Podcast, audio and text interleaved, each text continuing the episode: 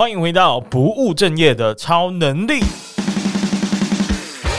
只要从来不是单选题，你将在这里听到来自各领域不务正业的人和他们的故事。让我们一起打破框架，对抗平凡，培养不务正业的超能力。我通常别人来问我问题，我就会送他更多问题。他如果问说买这个股票是 OK 的，我当然不能只是跟他说 OK 或不 OK。嗯，对。可是这个问题是协助他思考，他这件事跟他想要的生活到底有没有关？厘清这个价值观以后，我们又再回推回来。其实你发现在意的是这个问题，不是买哪只股票。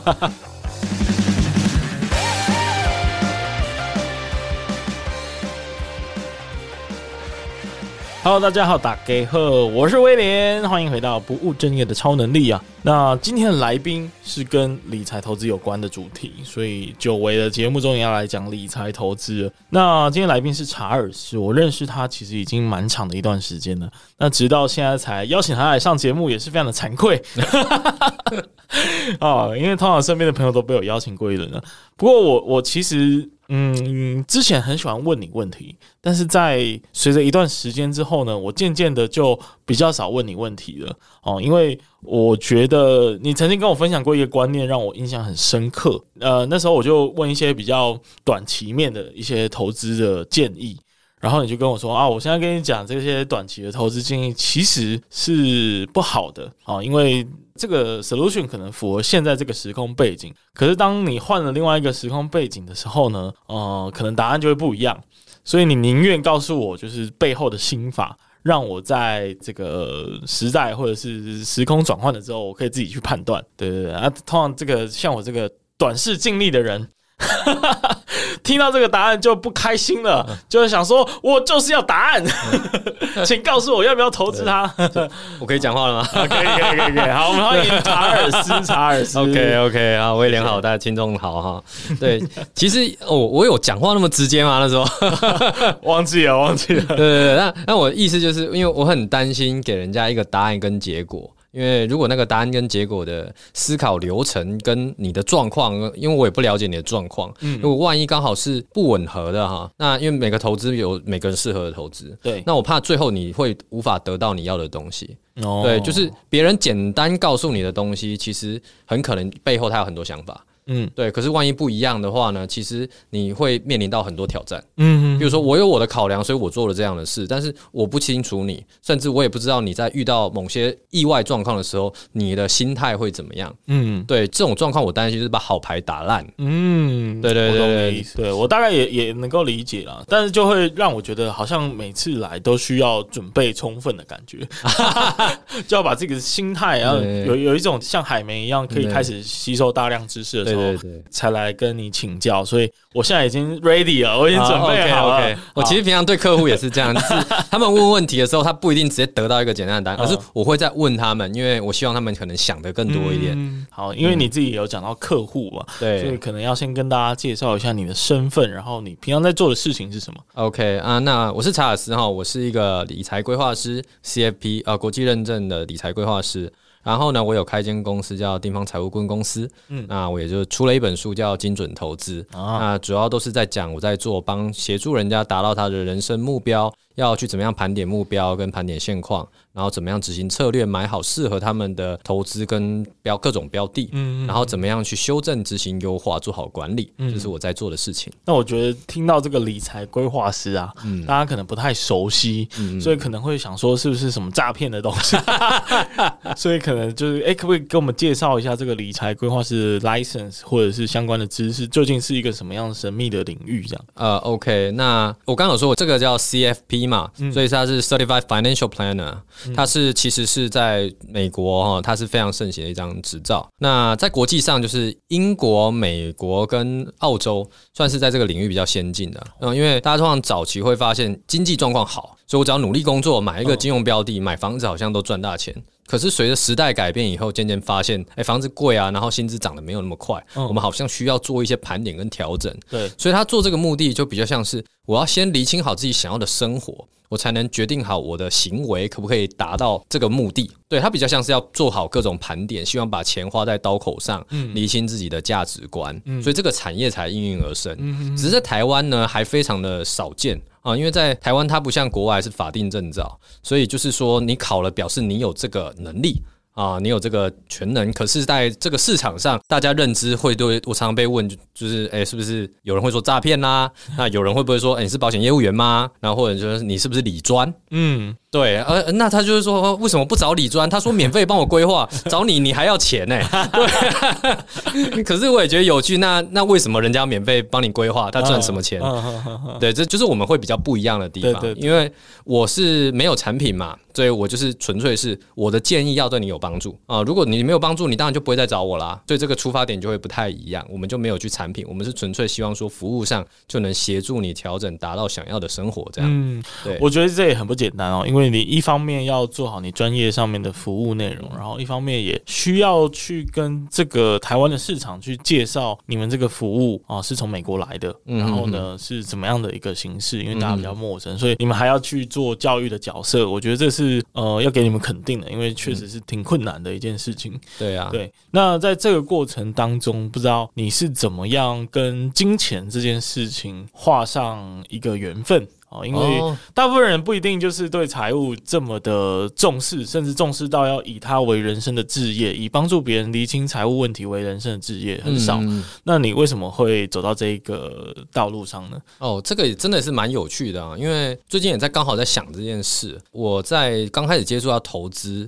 最早当然是小时候都听长辈说在投资啊，嗯，可那时候不知道什么叫投资嘛，觉得是基金可能是喝的啊，对啊啊，那股票不是都贴在墙壁上，对，那时候是。都不知道，呃，然后但是长辈一直跟我说投资很危险，嗯，我只得到这样的讯息，对，然后直到了我那时候刚我毕业是金融海啸后，那时候是很惨嘛，就是市面上二十二 K，然后很多人无薪假或没有工作这样，对，但那时候还好，我还先可以先当兵，我在屏东地方法院当替代役，然后我们住宿舍两人一间，有一个学弟哦，就是我有一天不知道看他在看书还是怎么样，我忘了，然后我就说，哎，在看什么啊，在干嘛？他说，哎，我在看投资的东西。我说：“哎，投资是什么？你知道学弟突然像是看到那种猎物，眼睛放光，好像要跟我说投资就是怎样怎样东西。我就想说不会吧？你不是要推销我东西吧？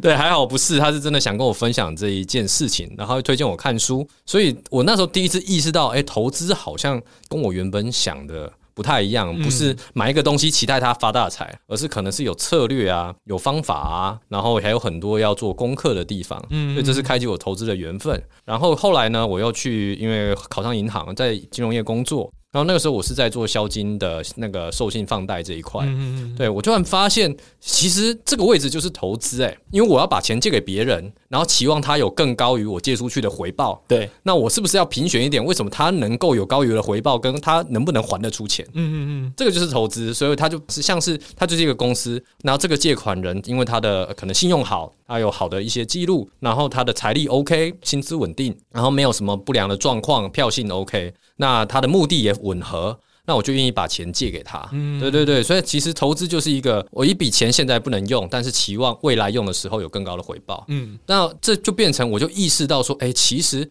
当然投资是好，可是万一我现在的财务状况无法负担这件事呢？哦，那就会出现问题啊，因为这笔钱我不能用啊。对，那万一有些假设钱又是借来的，或者是有一些意外状况，或家里没顾好。我就可能得在不得已的时候，把我刚投进去的钱就拿出来。嗯，可是你没有办法控制的时候，你就受到运气决定。万一刚好它跌呢？因为投资虽然长期来讲是应该是要往上涨，可是它中途它不是一帆风顺，它是上上下下，有甚至有时候跌好多年，然后才涨了一大堆。对，所以变成是在我更重视在做这件事，就是。我希望财务状况能让你意识到，这个投资可以主控决定我什么时候要用钱。哦，就把那个投资的被动性把它扭转过来。对对对，变成是我是为了我的目标去迎合以后，我知道我在什么时候拿出来可以符合。嗯，对，而不是受到很多意外没顾好，却被迫你就这笔钱没了，可能就没了。对对，对，所以哇，你所以你完全是一个成年之后。甚至到了蛮大了之后，才呃，因为就是学弟的关系，对对，然后让你认识了投资理财这一门学问，对对，然后就决定要认真的去学习，对，去学习去做。然后当然家里也发生很多事，就会发现很多长辈受到那什么，比如说哎，每个月保本啊，保息，然后息很高，听起来可能会觉得很可怕嘛，嗯，对。但是有的人不清楚的话，他觉得哎，这样听起来很稳健，跟你说钱不会不见，然后每个月配你钱，这不是听起来很好？对，所以难免有。一些不如意的状况发生，可是你又会觉得，其实这些事其实都可以早点发现，嗯，不要等结果发生才后悔莫及啦。嗯嗯，对。那因为你身为这个理财的规划师嘛，所以你觉得你跟一般人相比会有什么样子不太一样的观念或者是立场？哦，就是呃，我今天先讲，人有一个本能，通常我们想一件事的时候，就会很想去做它，对，哦，或者只看某一个面向，哦，这个好棒，我要，嗯、对，或这个不好，我不要。但我的立场这个就有点变态了，我就是我看到好的时候，我就要想它哪里不好 啊。我为什么特别想要？是不是有哪些我没注意到？嗯嗯嗯，对，所以我的思考就会比较像是一体两面。我会很担心我这个决策另外一面有没有什么的风险要承担。嗯，嗯然后我才评估这个风险我能不能承担，跟我愿不愿意承担，嗯，才决定这件事要不要做。嗯嗯，所以等于是在做一个决定，我可能会多想了好多层，而不是顺着本能说这件事好，我都去找它很好的原因。这次不好，我都去找他不好的原因，我就比较不会是这样，嗯、有点像是想办法打自己巴掌啊，嗯、就比较像是这样，就是比较冷静，或者说会在你心里面确实存在的天使与恶魔的角色。对对对对 对，尽量的让双方的意见是平衡的，不要让那个恶魔突然就冒出来这样子。对对对，那我觉得这是一个蛮重要的差异。因为一般人确实是比较难去控制自己，嗯啊，他可能会有一些心态上面的比较冲动的部分。我觉得就是因为毕竟你在写这本书也好，或者是你在做呃理财规划师的过程当中，你会遇到很多客户嘛，当然也会有很多的故事。对，那你觉得大家通常会问什么样错误的问题？那我今天就来先扮演一下就是普通人的角色，嘿，因为我觉得我这个问法可能待会会被电，所以 没有不用那么这样，对，所以我也是胆战心惊，不会不会不会不会。不过我我觉得大家最常问的就是他，大家想要一个答案呐、啊，对，比如说会想知道说，哎，可能都是上班族的情况下。所以可能薪资大概都会是落在比如说三万啊、四万这个阶级内，就会想会知道说，那我究竟要怎么去做理财规划？嗯、我是应该要先这个买股票嘛？那我要买哪一只呢？嗯、那通常会问这样的问题吗？嗯，会有蛮多人会这问这样的问题。那那这个问法你觉得是 OK 的吗？OK 啊，当然没有问题啊。啊，只是我通常别人来问我问题，我就会送他更多问题。好可怕！对对对啊，因为这这很正常。因为他如果问说买这个股票是 OK 的，我当然不能只是跟他说 OK 或不 OK。嗯，那很多原因可能都会被忽略掉，流程都被忽略掉。嗯嗯嗯，那我可能会问他，哎，所以你买什么股票啊？是有推荐你吗？你有做功课吗？嗯、对，那为什么想买这个股票？它能解决什么问题？嗯、你看，我就可能会有一连串的问题出来。对对，可是这个问题是协助他思考，是他这件事跟他的，譬如说他的目标，他想要的生活到底有没有关？嗯嗯嗯。但是。我等于是我问了以后，会渐渐让他意识到这件事以后，他可能会自己跟我说：“对啊，我干嘛要做这件事？”嗯，或者是他会意识到：“哎，对我做这件事很棒。”嗯嗯。所以我的问法或者想了解的方式，就有点像赛门西奈克，嗯，他有出黄金圈理论嘛？对对对对，就是我借由说他的，他可能问的是一个标的或一个答案的问题，对，去回推找出来说：“哎，那中间有没有什么要意识到的方法？”嗯，那再回推你的价值观，它真的能帮助到你的什么，让你知道你做这个问这个问题。问题跟做这件事到底对你有没有帮助？嗯，对，然后我们才厘清这个价值观以后，我们又再回推回来。其实你发现在意的是这个问题。不是买哪一只股票，对，是可能是我担心我五年后想买房子买不起，嗯，然后然后又担心因为家里的状况不容许我的薪资不够，它可能是很多问题的交结。嗯那我们找出这个问题点以后，然后我们才向下设计，那什么样的方法要买什么样的东西能够解决这个问题？嗯，所以其实，在我们的过程当中，虽然很多人是意识一个问题是，但是我们是往回推再拉回来设计。嗯，我觉得这个很切中我心，哈哈，为什么呢？因为。其实黄金圈理论这件事情啊，我其实在很多地方都有感受到，啊，比如说我们在做自媒体的时候，哦、通常都会像我们上课也都会要求我们的学员去厘清说，为什么你今天要做这个节目。或者是为什么你今天要做这个品牌？嗯，哦，厘清这个问题之后，接下来所有的东西才会扣合的这个核心去思考，对，去发散你的想法，去做你的设计跟执行。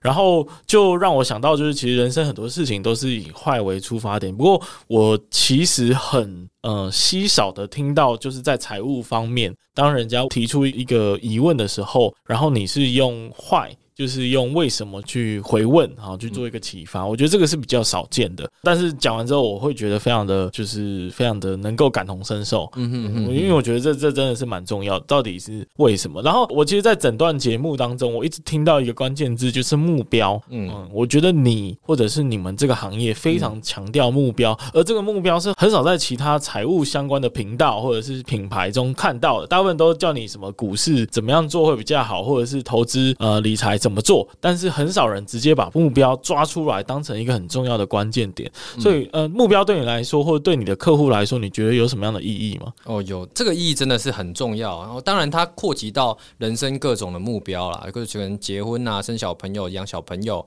买房啊，然后要不要买车、创业、其他梦想很多很多，旅行这些的。对，那我们简单的说哈，简单说明这个概念，像是最近因为疫情解封嘛，对，有想出国玩吗？有，想去哪里玩？想去日本玩，想去日本玩。所以你是不是确定好你要去日本？对，那你想去日本哪里？东京，日本东京。那去日本东京你要玩几天？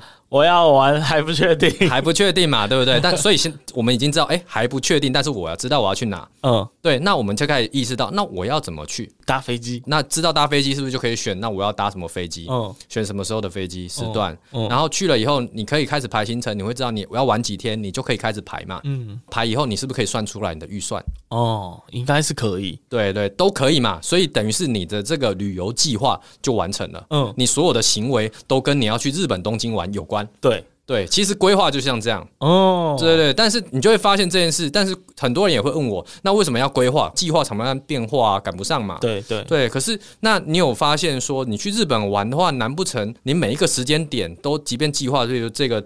迪士尼待多久，你就一定刚好待那么久吗？嗯嗯嗯、哪一个东西要玩，一定就玩到吗？不一定。所以它不是百分之百。可是你是不是仍然知道它符合你原本设计的这个规划的蓝图？对对对对对。然后，而且我们是因为这个规划蓝图去做一些弹性调整跟改变，嗯，让自己觉得，哎，那我可以。这个排队排多，我不想去玩，我可能去玩别的，所以都在我们原本设计的范围内去理解说，那我到底想要的是什么？嗯，我觉得你举了一个很棒的例子，去证明说为什么目标其实很重要。嗯、我们刚刚讲的是一个去东京玩的这个计划嘛，那大部分人都觉得就是一个旅游计划，这根本没什么嘛，对，对不对？但其实你把它放大。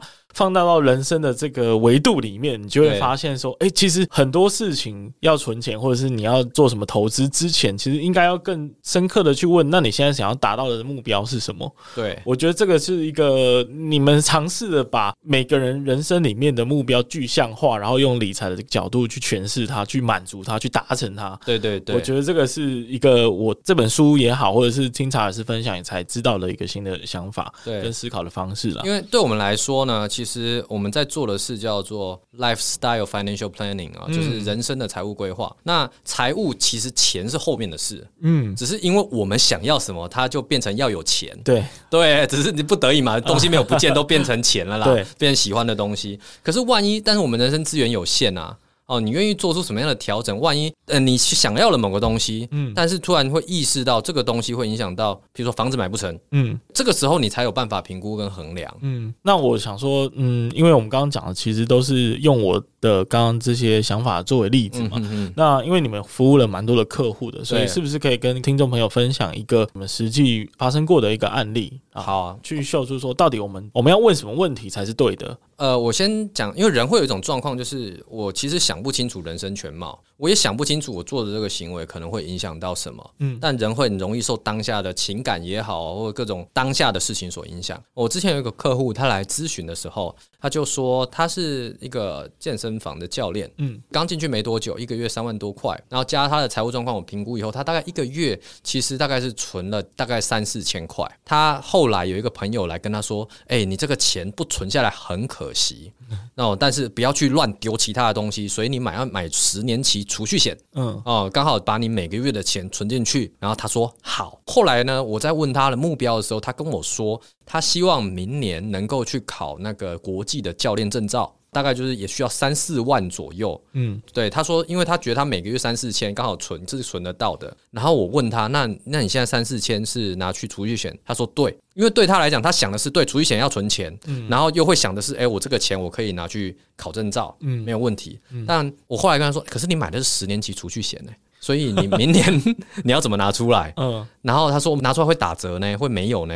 然后他才意识到这个问题，因为他当下想的都只有那个当下，我努力做就做到某件事，对，但他忽略了。你做的行为对其他可能是有排斥的效应的，对对，所以最终这种状况当然就是他还好，他刚要买啦，对，那个时候就赶快跟他的朋友沟通，然后说他就是储蓄险不要了，哦，对，以避免说他之后真的没有办法实现他的目标。对对对，对，这是一个小事情，可是这种事就不是不断在我的客户的状况中发生，哦，而且这个是单人的还好，有的人是夫妻啊，所以夫妻你就知道嘛？比如说。哎，威廉，你有没有很喜欢你哪些呃行为，但是你女朋友不喜欢的？举个例，啊、对，目前是没有了。但是假设我们假设，对假设可能买游戏吧，买游戏对不对？那他为什么觉得不喜欢你买游戏？嗯，他可能就觉得钱可以花在更有意义的事情上。对，那反过来说，有没有女朋友喜欢的，但是你是不是也会有一些觉得好像也觉得还好的事情？哦，就买衣服啊，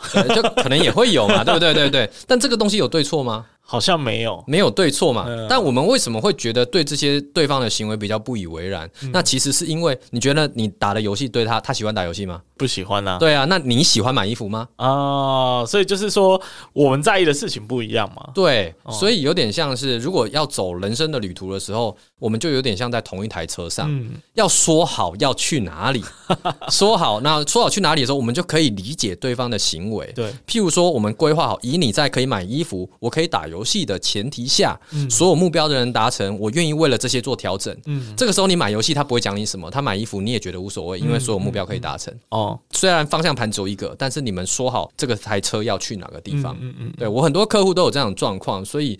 产生了一种，我客户会跟我反映，有点像智商心理师。嗯，虽然我不是智商心理师，对，可是他们在我面前的时候，因为男女朋友或夫妻之间，其实讲一个东西会吵架。嗯，他会觉得你在讲他不好。对，但是在我面前，他讲给我听。然后讲各个流程给我听的时候，另外一半其实是在理解这个过程，然后又因为有外人在，我这个外人在，他当下不会发脾气，嗯，所以他反而可以耐下心听了为什么对方想要这么做，为什么对方的坚持跟对方的状况其实 OK，嗯，才有办法去听这些，不然一被讲就生气了，嗯，对对对，这个时候才有办法凝聚出共识。我我觉得就是听你这样分享，还有即视感，好的，好像可以听到他们在吵架的那个。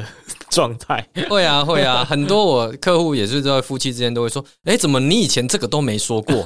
其实不是没说过，只是说了就吵架。对 对对，其实大家都会默默的把这件事情，呃，因为说了就吵架嘛，所以渐渐就不想说了。对对对对对，就会这样。那我觉得。想到一个延伸性的问题哦，因为设定目标的这个心法或者这个思考方式，我们现在已经具备了。嗯哼，那我觉得我们要在这么短的时间内学到另外一个有效帮助自己去厘清的问题，嗯，就是到底怎样的目标是合理的？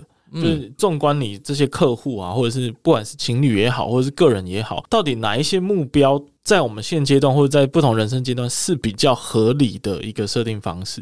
嗯，好，我觉得有些几点是有几个目标是几乎人生必定会碰到的。对对，像威廉，你觉得有哪些？这个一定都想得到啊！你这样问我的话，我一定就想到结婚 啊。对，结婚嘛，有结婚嘛，结婚是一个对。然后，哎，还有吗？退休。退休也有，对，退休也有，就是很多人会把退休当成是一个跟财富自由会挂钩的一个对对对 一个名词连接。还有吗？啊，可能父母开始有一些身体的疾病之类的，对对，需要照顾。我大概就是想想到这些。对，其实这些都是。那我们再想想，威廉是不是不太想生小孩？呃，哎，其实还可以啊，还可以啊？那如果可以，是不是可以生小孩？可以。那如果可以生，你想生几个？还没问过这个问题，还没想过，但应该是一个吧？一个嘛。对，OK。那如果生一个的话，有没有考量到如果人口变多，或者又如果又不小心双胞胎，你需不需要更换房子啊？好像可能需要哎，需要啊。那有没有需要换一台车？哎，可能也需要哎。我天啊，对不对？然后心情突然沉重。对，然后有小朋友以后，你会想是哎，希望他有一个好的教育，教育对啊，给他上各种补习班。那要培养他，他要念硕士吗？还要念博士吗？哦，真的哎，万一万一不小心太优秀，还要出国，对，要出国啊，糟糕了。然后小时候要给他美好的回忆，是不是要常常带出去玩？对呢，对，所以这些都有关。当然，取决于每个人的需求会有大有小。可是有些路就变成好像必定会碰得到。对，那就是刚刚说到有结婚、生小朋友跟教育，然后买车买房，然后还有旅游，还有就是各种可能刚刚说父母，然后各种这种责任在，还有退休。对，所以其实威廉，你都知道你有哪些目标啊？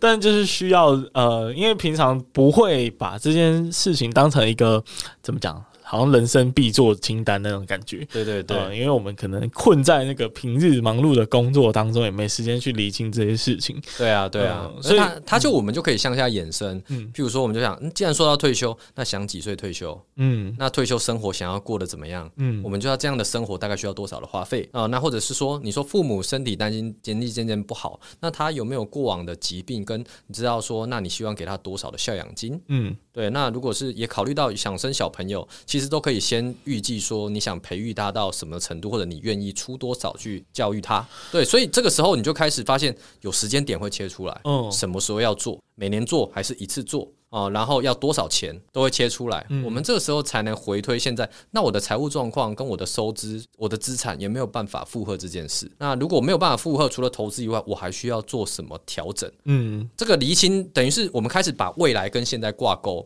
我才有办法比较说，诶，或许我愿意为了父母的孝养金，我发现我本来想生两个，那我我只愿意生一个就好了。嗯、你有的比较的时候，人就会对自己的人生会比较清楚。哦，我觉得你刚刚。讲这件事情是我们平常可能蛮多时候会忽略的，但是却很重要的事情。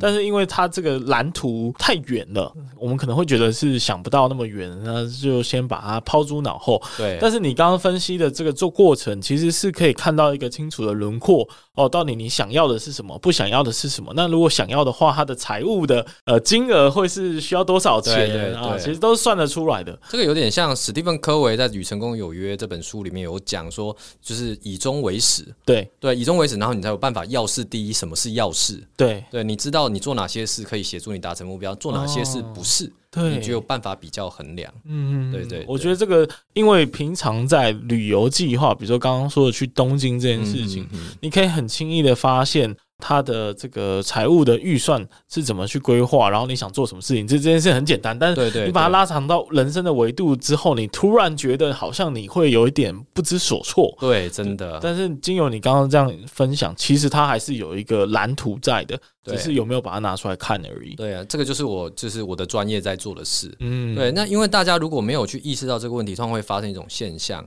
就是人在意的事，永远都是当下，当下感受最强烈。对，对未来跟过去都会模糊掉。所以我大部分会发现这样，就是你的可能现在有在工作，收入支出好像每一个目标也都做得到，努力买房子买到了，生小孩努力把他养大了，然后大不了缩衣节食。可是会发现你只你好像没有办法退休。哦，对，它其实变成是不是说其他目标不重要，只是大因为它比较远，所以通常大家都把现所有的问题在解决的时候，比如说六十五岁才发现要存退休金，可是这个时候存的时候那个压力大不大？嗯，就你可能很难以改变。嗯，所以我们比较像是会希望把很多问题我们提前先把目标厘清出来以后。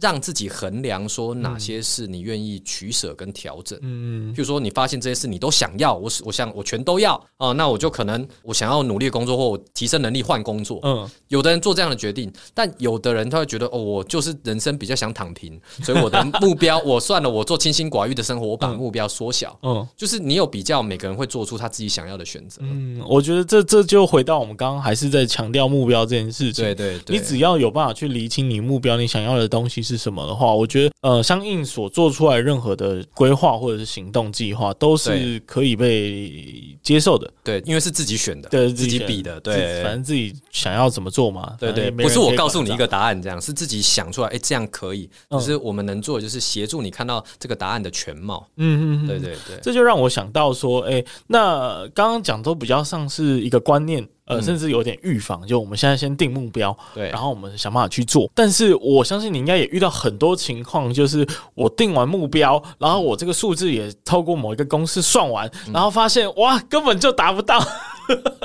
应该很常会出现这种情况啊。那那这时候，这种已经脚已经踏出去一半了，已经无法挽回的这种状况，能够怎么样去帮助自己呢？那通常在我们的立场呢，有很难达成的目标，但应该很少有完全不能做到的目标哦。哦，对，为什么呢？是这样呢？其实就是像假设生病癌症好了，癌症三期四期一定会治不好吗？也有有机会治得好，但是会不会比较痛苦？哦，那如果你是在原位癌或临期这个时期去做，是不是其实它对你来讲其实是小事？嗯，对，所以对我们来讲很重视的是你时间，你越早能开始调整，你觉得即便这些目标问题再大，你都来得及做到。嗯，那不然就是你有办法有更多的资产，嗯，不然就是其实你可能就是要。要缩衣节食跟调整你的目标，要把它晚点执行，或者是让它目标缩小。嗯，所以其实可以，只是有些人他可能难免会下一个比较好高骛远的目标。嗯，比如说他在 Seven 工作，然后想说我我的目标是我房子十年后要买地保。嗯，你根本发现算就是他就是做不到这件事啊。嗯，可是这个方式优点就是他可能会意识到，哎，我做不到这件事，那我是不是要办法调整到我做得到的事情？哦，对对对，所以当然你可以列出一个完全没有办法做到的目标，可这个我们会让客户理解这件事，不然这个目标就没有意义了。对，就是目标本身，因为定目标还是有个原则，就是要合理嘛，对，要合理，可行性要有嘛。对对对，所以这个当然这个大原则是必须要被掌握的。对，然后你们会再根据他的现况再去帮他助他去分析出一条可能的路。对，譬如说，即便他的目标真的很大，因为他假设他现在还是个学生，但是我们就可以回推，那他的工作性质或他的兴趣，他需要做到哪一份工作，可能才完成这个目标。嗯，那我们就可以早一点开始设计，他需要培育哪一些能力。哦，哇，还有职涯规划的部分，其实有点像是，但是但职涯规划有他的专业，对对，但是我们也只能跟他说，哎，你需要，比如说做到哪一类工作，薪资到多少？嗯，那你往前，他需要培养哪些能力呢？他可能是在科系中的人，他比较清楚。啊，或者是他跟职业规划是沟通，他会清楚怎么去设计这个蓝图。嗯嗯嗯，对，让他不然讲也可以说我我就想当医生之类的，但有没有办法呢？对，这个是另外一个问题。对对对，OK，那我我想今天就是大家很清楚的从呃整个财务的状况、投资理财的一些观念，然后。很清楚的看到说，哦，原来目标对于我们人生在财务上面的选择，其实还蛮重要的，对，会有蛮大的影响力。是的。那在节目的最后，就是查尔斯这边有没有什么未尽之言想要跟大家分享？那大家就是现在要支持好的 Podcast，所以记得来听不务正业的超能力。不用不用宣传，对，看你有没有什么想要呃想要跟大家就是再补充的一些观念等等的。OK 啊、呃，就是呃我的书叫精准投资啦，嗯、那我。也有一些为了让大家比较好理解我们在做的事情，嗯，所以他会有一些走从一些问题点，然后开始讲一些原则，然后有案例，甚至这些案例中都有各种的表格。对，如果说刚我讲的一些东西呢，可能还是有一点点远，可以试着做自己的看看，自己的东西绝对离离自己最近。对对，然后就是由书中的东西引导自己去思考这个问题。嗯嗯嗯，对对对。了解，那我们今天再次谢谢我们查尔斯。OK，谢谢大家，下次再见，拜拜，拜拜。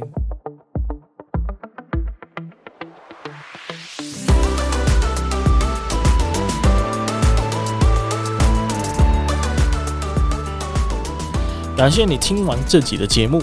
如果你听完也觉得非常有收获的话呢，拜托拜托你一定要帮我分享一个你最需要这集内容的朋友，因为啊，经营 Podcast 要成长真的是超级困难的，所以我只能靠你一个又一个的推荐和分享来被更多人看到。